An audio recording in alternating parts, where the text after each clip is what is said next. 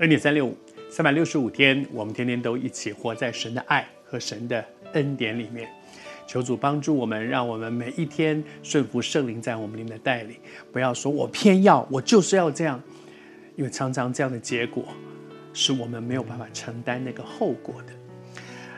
很多人都会在讲这个犹大卖耶稣啊，很多人在说，嗯，总要有一个人卖他呀，嗯，因为他就是要上十字架，所以就是需要有一个人卖他。如果没有人卖他，他怎么上十字架呢？好像这样的说法呀，也有那么点道理哈。但是这样的意思是不是说，犹大其实也是在做一件他应该做的事情？因为终究要有一个人卖。卖耶稣嘛，因为耶稣来的目的是要为我们的罪在十字架上上十字架，所以他怎么会上十字架呢？就是要有人卖他。但是我读这段经文给你听啊，当那些罗马兵丁去抓耶稣的时候，耶稣怎么回答？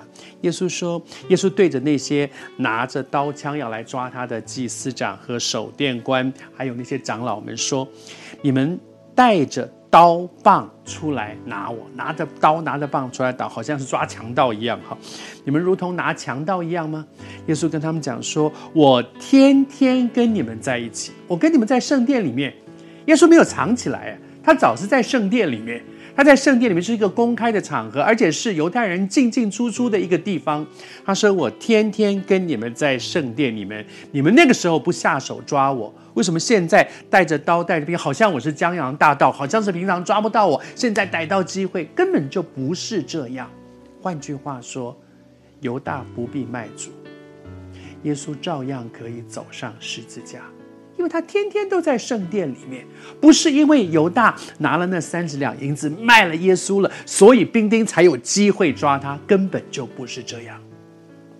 所以，我们也不必觉得说啊，这我我我做了这些事情也没什么了不起嘛，反正反正他就是会赦免我，他就不求主帮助我们在神的恩典当中恩待我们，在神的里面，我们有一个谦卑，求主帮助我们。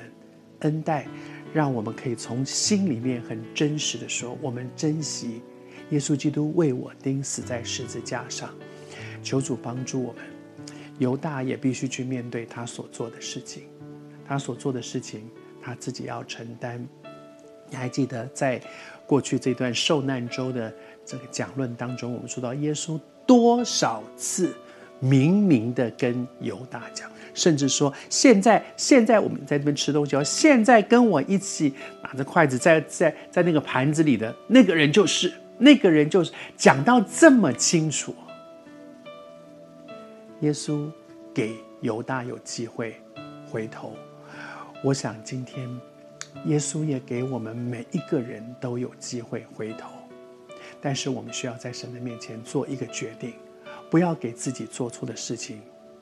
或者放纵自己去做一件明明知道不对的事，还给自己理由说：“嗯，也许没有，也许。”犹大不必告诉自己说：“耶稣反正就是要上十字架的，所以我可以卖他。”每个人都要为自己的行为负责任。